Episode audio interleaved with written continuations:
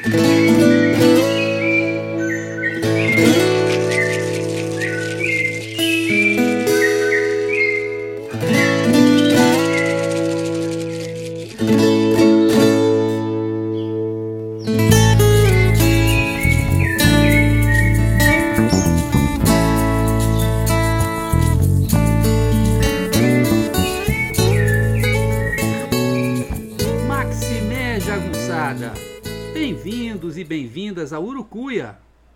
podcast feito para te ajudar a ler Grande Sertão Veredas e outras obras do nosso amado João Guimarães Rosa.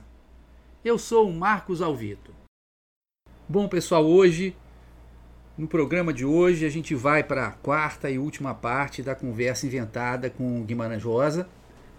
Essa quarta parte é muito interessante, nos interessa particularmente porque ele falou bastante, é, primeiro da viagem 52, da boiada, né, que ele viajou mais de 200 quilômetros com Manuelzão, com Bidó e outros vaqueiros, aprendeu muita coisa, que já era, sem dúvida, visando a elaboração da, da obra-prima dele, Grande Sertão Veredas. E fala também muito de Grande Sertão Veredas, é, inclusive da polêmica que o livro despertou na época, né? Então essa quarta parte também é, é muito interessante, espero que vocês gostem, tá bom? Um beijo, gente, tchau. Mestre, depois de eu passar um tempo na Colômbia e voltar ao Brasil, trabalhando ali na sede de Itamaraty, o senhor passou três anos em Paris, não foi isso? Exatamente. Fomos trabalhar na Embaixada Brasileira em 1948 Araci e eu aproveitamos muito, viajamos pela Europa, gostei sobretudo da Itália. Ao viajar, eu procurava me aprofundar em obras clássicas do país. Fiz uma leitura atenta da Divina Comédia, do jeito que acho que devemos ler as obras de valor, aquelas que precisam ser relidas, treslidas e meditadas. E após nossa viagem à Grécia, mergulhei na obra homérica. Minha filha mais velha, Vilma, veio passar um tempo conosco. Fizemos viagens os três, foi um período muito bom. Mas com os seus reveses. Em 1949, soube que papai tinha câncer na laringe e teria que ser operado. Planejei voltar ao Brasil, mas naquele momento isso não era possível. Papai escapou e se recuperou bem, mas o susto foi grande. Depois de cumprido o tempo obrigatório, o senhor voltou ao Brasil. Sim. Em 1951, retornamos ao Rio de Janeiro e passei a ser chefe de gabinete do ministro das Relações Exteriores, João Neves da Fontoura.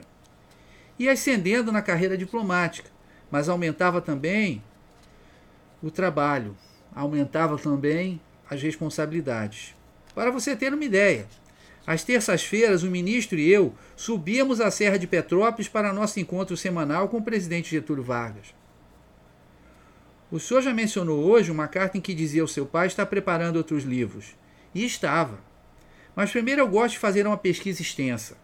Ainda em França, eu sonhava com um ano de licença-prêmio que me permitisse viajar pelo interior de Minas, descer o Rio das Velhas em canoa, ir a Paracatu e outras excursões.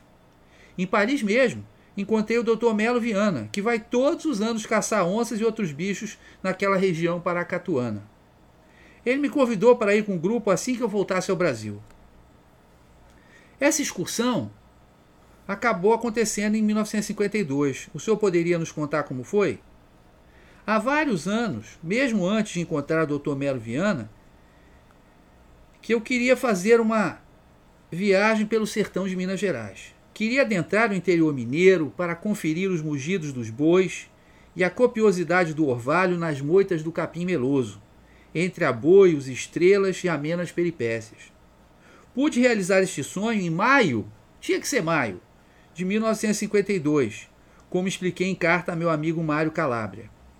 Estou me preparando para daqui a dias ir acompanhar rústica, árdua, autenticamente, uma boiada brava em percurso de 40 léguas, que dá aí, moço, mais ou menos 260 quilômetros. Lá do sertão sagarânico, da fazenda da Sirga, entre buritizais belíssimos e chapadões de matagal enviolado, até a fazenda São Francisco, de um meu primo lá perto de Cordesburgo. Já ando nos preparativos, arrumando mochila, cantil, roupa caque, pois serão 15 dias no ermo, a carne seca com farinha de mandioca e café com rapadura, sob sol, poeira, lama e chuva. Odisseus. O mês de maio parece ser especial na sua vida e na sua obra. É em maio que o senhor conhece Dona Araci, é em maio que Riobaldo conhece o menino de Adorim e depois vai encontrá-lo como Reinaldo novamente em maio. E é em maio que sai a comitiva liderada por Noelzão. Aliás, nesse dia 19 de maio de 1952, o senhor anotou numa caderneta: A gente estava em maio. Quero bem a esses maios. O sol bom, o frio de saúde, as flores no campo, os finos ventos maiozinhos. Ali a gente não vê o virar das horas.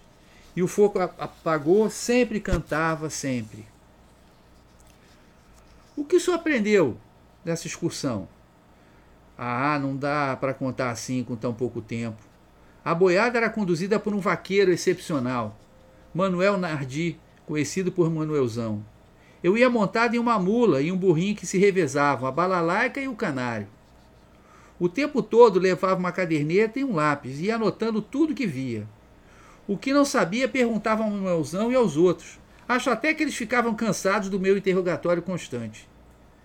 Preenchi várias e várias dessas cadernetas que depois passei a limpo, batendo as observações à máquina.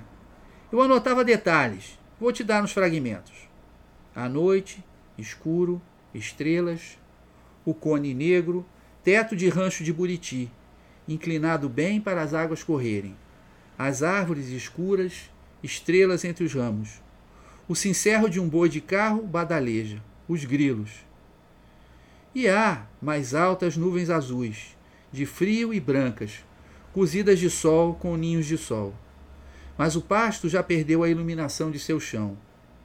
Parece um quadro impressionista, todo pontilhado. Eu não podia perder a chance daquele contato com o sertão que seria tão fundamental para escrever Corpo de Baile e Grande Sertão Veredas. Mas eu não observava somente a natureza. O contato com aqueles homens foi uma experiência inesquecível. Primeiro, Manuelzão quis me chamar de doutor, mas eu pedi a ele e os outros, aos outros que me chamassem de João Rosa. No primeiro dia, levantamos às quatro da manhã. Eles comeram feijoada. Eu tomei só um cafezinho. Ninguém achava que eu iria aguentar. Ignorava que sou essencialmente um homem do sertão. Assim que saímos, Manuelzão começou a tocar aboios para acalmar o gado. Cantar aboios para tocar, acalmar o gado. Zito ia à frente, ele era o guieiro. Tocava o berrante, que imita o berro do boi e faz com que a boiada caminhe. Além disso, Zito era também o cozinheiro.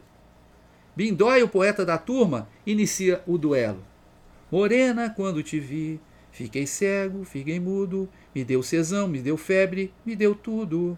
E boi, vamos, vamos! Manuelzão respondeu com o mesmo tema. Olá, olá, vamos lá, vamos embora. Arriei meu cavalo, passei a mão na viola. Morena, se eu te contar minha vida, você chora. Mas Bindói ultrapassou os limites. Tem três coisas neste mundo que se come de colher: melancia, mamão e abacate. Uma que não tem jeito é pré-checa de mulher. E boi, vamos! Bindói era terrível. Podia passar a manhã inteira só cantando sobre esse tema. Gambião come pinto, carcará come lacraia. O que come o homem está debaixo da saia. Vamos, vamos, boi! Já pensou passar 11 dias com uma turma dessa cruzando o sertão? Mas eu ia contando acerca do primeiro dia da saída lá da fazenda Sirga. Deu meio-dia, eu estava morrendo de fome. Manuelzão parou a comitiva em uma vereda e bebeu um gole d'água. Me ofereceu um pedaço de carne seca com farinha e rapadura. Foi o jeito. Manuelzão brincou comigo. Tá com medo de passar fome, né, João Rosa? Tô. Resolvi garantir o estômago. Ao anoitecer, paramos. A turma bebeu uma pinga e jantou. Aquiles tocou sanfona e os violeiros tocaram durante horas. Toda a noite era isso. O pessoal reunido em volta da fogueira, cada um contando um caos. Dia seguinte, às quatro da manhã, lá estava eu a comer feijoada. Estávamos levando 198 reses. Não era boiada pequena, não nem era tarefa fácil. A gente tinha que fazer pelo menos 20 quilômetros por dia. Contando trechos difíceis, subidas em que o gado queria voltar. Gênio forte, homem da pólvora quente, como anotei numa caderneta, Manuelzão era excepcional na condução da boiada. Quando chegamos em André Quissé, a turma se esbaldou na cachaça e na festa, todo mundo querendo arranjar namorada, menos eu. Além de se divertir, o senhor aprendeu muita coisa, demais da conta. No Grande Sertão Veredas, por exemplo, do início ao fim eu uso materiais que obtive nessa viagem. Foi aí que eu vi Pão ou Pães é questão de opiniões, que está no primeiro parágrafo do livro. É claro que essa matéria-prima serve a um propósito particular, ganha um outro sentido. Outro exemplo, quando o encontro de Reobaldo com o menino, Reobaldo com medo, espera que a canoa seja feita com uma canoa, madeira que boia e não afunda. O menino ensina que não, quer uma canoa feita com peroba, e que canoa de peroba afunda. É coisa que anotei a lápis numa caderneta. Canoas. As que afundam. Paudóleo, peroba. As que não afundam. Faveira, tamboril, cedro, vinhático, emburana. Veja que eu utilizei um conhecimento técnico, mas com um propósito dramático e filosófico. Pois aí a canoa tem claramente um valor metafórico. E o fato dela estar feita com madeira que poderia afundar é significativo. Falemos então de Grande Sertão Veredas, mestre. Há coisas inexplicáveis em relação a esse livro. Antes de entregar os originais, passei três dias e duas noites trabalhando sem interrupção, sem dormir, sem tirar roupa, sem ver cama. Foi uma verdadeira experiência transpsíquica estranha, sei lá. Eu me sentia um espírito sem corpo, pairante, levitando, desencarnado, só lucidez e angústia.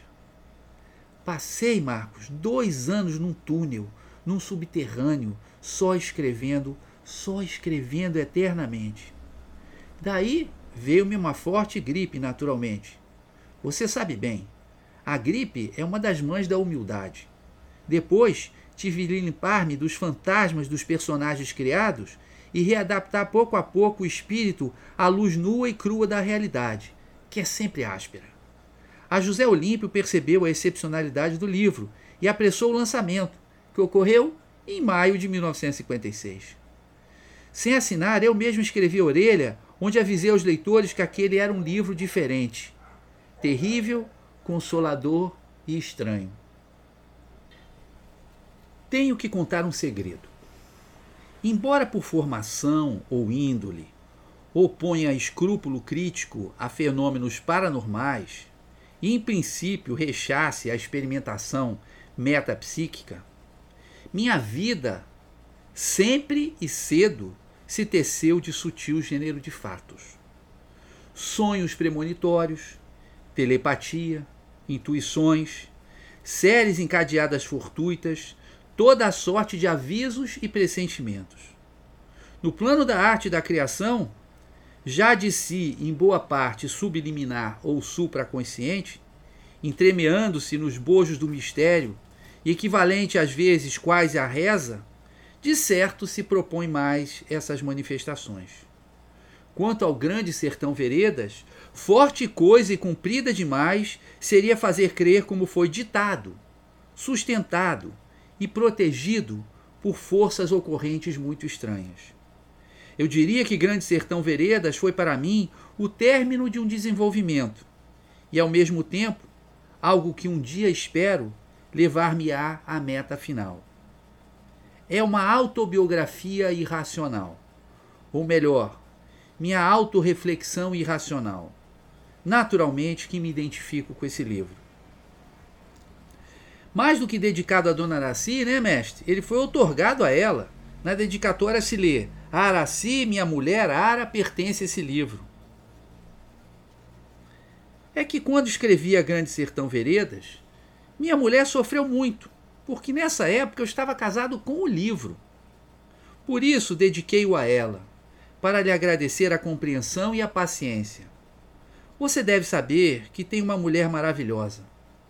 Como sou um fanático da sinceridade linguística, isto significou para mim que lhe dei o livro de presente e, portanto, o dinheiro ganho com esse romance pertence a ela, somente a ela, e pode fazer o que quiser com ele.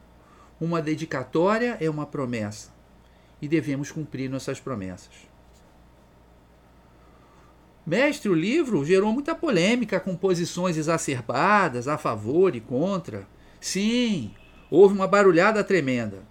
Deu-se em torno, sobretudo, da questão linguística. Não inventei língua alguma, embora tenha inventado, assim como muitos antes de mim o fizeram, Cícero, Conte, Stendhal, Voltaire e outros, algumas palavras. Meu propósito foi outro.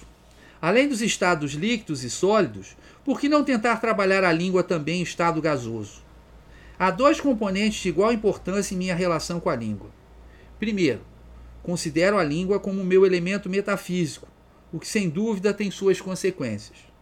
Depois, existem as ilimitadas singularidades filológicas, nas quais existem fundamentalmente processos de origem metafísica, muitas coisas irracionais, muito que não se pode compreender com a razão pura. E o nosso português brasileiro é uma língua mais rica, inclusive metafisicamente, que o português falado na Europa. É incalculável o enriquecimento do português do Brasil por razões etnológicas e antropológicas. Existem elementos da língua que não são captados pela razão. Para eles são necessárias outras antenas. Amo a língua. Realmente a amo como se ama uma pessoa. Poxa, mestre, isso se nota. Olha, muito obrigado por essa conversa. Espero que seus leitores atuais e futuros né, possam aprender ainda mais com o Senhor através dessas palavras suas que eu procurei resgatar aqui, inventando essa conversa, inventando esse diálogo, em que eu procurei ser o mais fiel possível às suas palavras. Tá ótimo, Marcos. Obrigado. A gente se encontra por aí. Valeu. Um abraço. Bom, pessoal, essa foi a quarta e última parte da conversa com o mestre Guimarães Rosa, uma conversa inventada, mas que nem eu não canso de repetir, uma conversa que usou ao máximo todos os materiais deixados por ele, por pessoas muito próximas dele, né? Então nós usamos cartas, é, usamos é, entrevistas, usamos os dois vídeos que existem, biografias, é, livros de memórias da família, da filha, do tio. E com esse material, então, que a gente construiu esse diálogo, né? Espero que vocês tenham gostado. É, eu fiz da melhor forma possível. Né? Claro, ainda estamos começando com esse, com esse podcast, temos uma experiência nova, mas espero que possa ajudar alguém a, a entender melhor a obra do, do João Guimarães Rosa, que é uma paixão muito grande que é o objetivo desse podcast Urucuia, desse Urucuia Podcast. Então agora vocês vão ficar com uma música bem rosiana, que lembra bem o sertão, que lembra bem a tranquilidade, a paz, a calma daquele que vive uma vida mais é, menos artificial, mais verdadeira, mais próxima da, da natureza e da tranquilidade, né? Que é o, o do Alex Rocha e da Joyce Carvalhais que está no álbum do no Spotify. Então, vocês acordaram. Valeu, gente!